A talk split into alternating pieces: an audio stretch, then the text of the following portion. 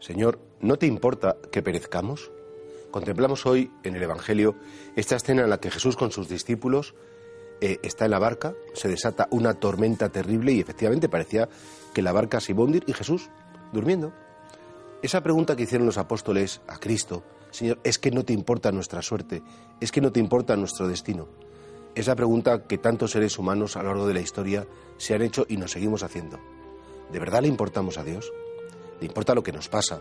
¿Le importan nuestros disgustos, nuestras enfermedades, nuestros problemas familiares? ¿O hay tanta gente en el mundo y está Dios tan ocupado que nosotros somos una partecita más y realmente, eh, pues, no puede con todo o no quiere llegar a todo? ¿O el Señor casi que prefiere que nos arreglemos por nosotros mismos? Y no es verdad.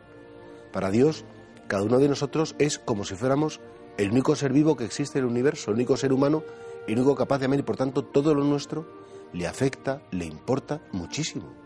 Es esa gran tentación contra la fe en la providencia de Dios, como diciendo, no, Dios como está tan lejos, Dios como está más allá del cosmos, sí, se encarnó, está en el sagrario, pero, pero lo mío al fin y al cabo es una de tantas.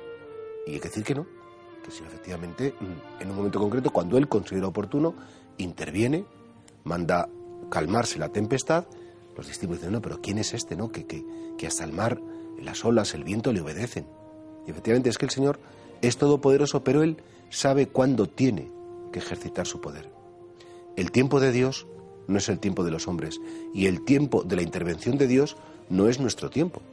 Y por lo tanto, claro, a nosotros nos gustaría que Dios actuara muy rápidamente. Incluso hay un salmo que dice, Dios mío, ven en mi auxilio, Señor, date prisa en socorrerme, como urgiendo al Señor, Señor, date prisa porque lo estoy pasando muy mal y no sé cuánto tiempo voy a poder aguantar esta situación.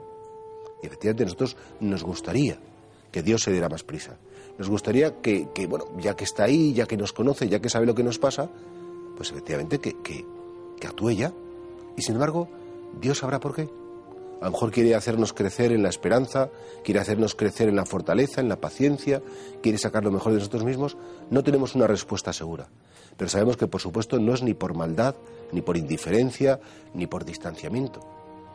Dejar que el tiempo de Dios sea ese tiempo que Él conoce y nosotros no, es una señal de la confianza.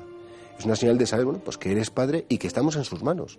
Y que Él no va a permitir que nos extraviemos, que nos perdemos, aunque sí puede permitir que el misterio del dolor se prolongue a lo largo del tiempo, de los días, de los meses, de los años. Cuánta gente crucificada hemos conocido que durante años y años ha pasado situaciones terribles y sin embargo todo eso al final ha dilatado su corazón y le ha hecho con un alma muy magnánima.